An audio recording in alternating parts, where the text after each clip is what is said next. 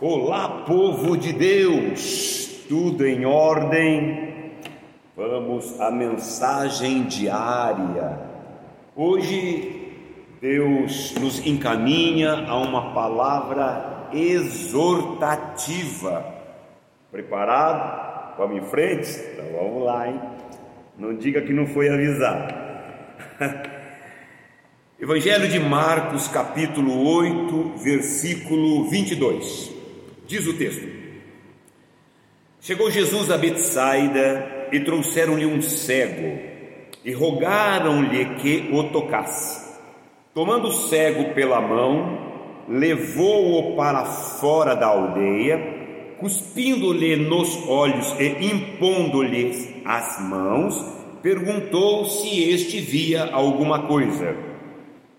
E este, levantando os olhos, disse: Vejo sim, eu vejo homens, mas eu os vejo como árvores que andam. Então, Jesus pôs-lhe novamente as mãos nos olhos, e aí ele, olhando firmemente, ficou restabelecido, e já via longe e distintamente a todos. E ordenou Jesus: Vá para a tua casa não entres na aldeia. Primeiro ponto que nós observaremos neste texto, nesse fato, nesta ocorrência. Note bem, depois você pode ler, pega esse vídeo e faz a leitura novamente, mas note que Jesus levou este homem cego para fora da aldeia, curou o homem de sua cegueira, foi necessário duas vezes, mas o curou fora da aldeia. E uma vez curado, Jesus lhe disse: Não volte para a aldeia. O que será que tinha neste lugar? Repito, Jesus levou para fora, curou lá fora e disse: Não volte para lá. O que será que tinha neste lugar? Vamos começar pelo nome Betsaida significa lugar da caça. Eu acho que o nome já diz tudo. Aliás, existe um ditado popular, mais ou menos assim: um dia da caça, o outro dia do caçador. E tem gente que pensa que isso é coisa boa, mas se você ver direito, a caça sempre continuará sendo caça. Caça não vira caçador estar no lugar cujo nome interpretado significa lugar da caça, será uma coisa boa? Já vemos que não. Você, nós, não devemos voltar, não é aconselhável. É uma instrução do Senhor Jesus Cristo. Não volte para o lugar onde um dia você caiu. A Bíblia diz, faz menção a muitos lugares, e um deles me vem à mente agora, Babilônia. Aliás, Jeremias no capítulo 51, versículo 6 diz assim: Fugi da Babilônia. Babilônia deriva da palavra Babel. Babel significa confusão. Voltando ao cerne a questão, você não deve voltar no lugar onde originou no passado confusão. E ainda falando sobre Babilônia, Deus dá uma ordem para Ló, saindo de Babilônia, nem olhe para trás, está me entendendo? Nem olhe para trás. Mas nós sabemos que a mulher de Ló, esta olhou para trás e fazendo assim, perdeu a chance perdeu a oportunidade, desobedeceu e com isso houve uma, um castigo sobre a vida dela. Amado, nem olhe para o lugar aonde você caiu em pecado, sequer pense em tornar para este lugar.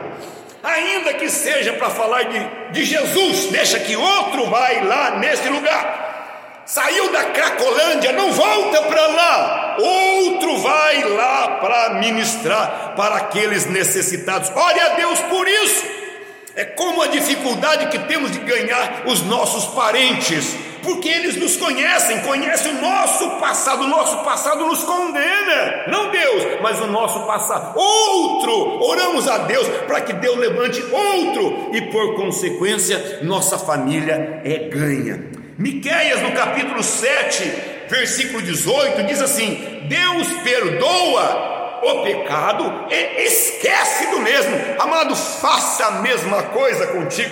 Perdoe-se, isso vai ajudar bastante, mas esqueça aqueles lugares. Esqueça por onde você passou, onde você caiu. Esqueça do lugar onde você era desagradável para ti e para toda a tua família e para os teus projetos. Hoje você é uma pessoa diferenciada. Aliás, Deus está curando, eu creio, agora mesmo, de um problema sério da tua vida. Deus está usando esse momento para te curar de um problema seríssimo. O versículo 25, escuta bem, olha lá, versículo 25 olhando firmemente, agora estava restabelecido, e agora sim, ele já via ao longe o propósito, agora estar vendo ao longe, ver ao longe significa agora ele via possibilidade. Agora você pode ver possibilidade quando antes não podia. Então não torne para aquele lugar. Desapega a bênção. Desapega, amado. Deixa para outro. Eu vou entrar, eu disse, seria uma palavra exortativa muito bem, eu estou titubeando para falar, mas vamos lá, eu tenho que falar, Deus está mandando. O problema não é da cerveja com álcool ou cerveja sem álcool. O problema não é no cigarro com nicotina ou cigarro sem nicotina. O problema está no vício. E o vício é prisão. É disso que estamos falando agora. O Senhor está limpando, o Senhor está livrando, o Senhor está libertando. Deus te quer limpo. Aliás, Jesus fala isso em João 15, 3. Já estáis limpos pela palavra que eu vos tenho falado. Segundo ponto que eu quero enxergar aqui com você, num determinado momento ele diz: Eu, eu fui restabelecido Agora eu enxergo as pessoas como se fossem homens andando. Isso é restabelecimento? Claro que não. O Senhor se satisfez em deixar um homem enxergando male-male? Não. A bênção de Deus é completa. Eu entendo que o primeiro toque seja como aquele que fica esperando com base na fé de outro. É imperfeito isso. Não esperemos na fé de outro. Se você tem essa dificuldade, ser tratado, mas a fé que vai lhe trazer saúde, paz, é a fé que está em ti e não o que está em outro. O versículo 22 diz: Eles trouxeram o homem e rogaram para Jesus que Jesus o limpasse. Isso é dos outros. Houve um outro texto, vamos ver se dá tempo. Houve um outro texto onde amigos de Cafarnaum trouxeram uma pessoa, um, um, um, uma pessoa com problemas seríssimo, tinha paralisia, era um paralítico. E Jesus, ao invés de curar, disse: Estão perdoados os teus pecados.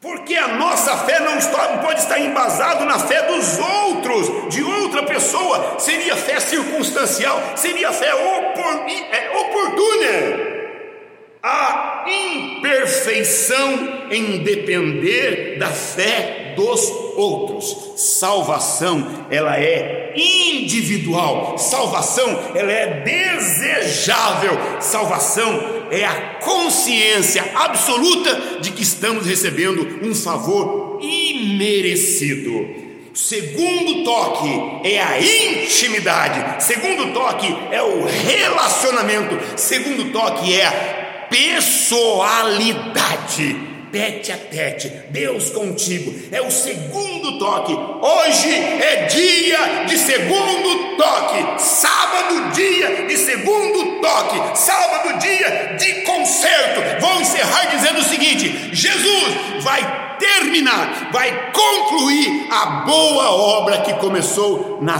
tua vida. Amém. Deus abençoe. Um, dois e tchau. Fique com Jesus.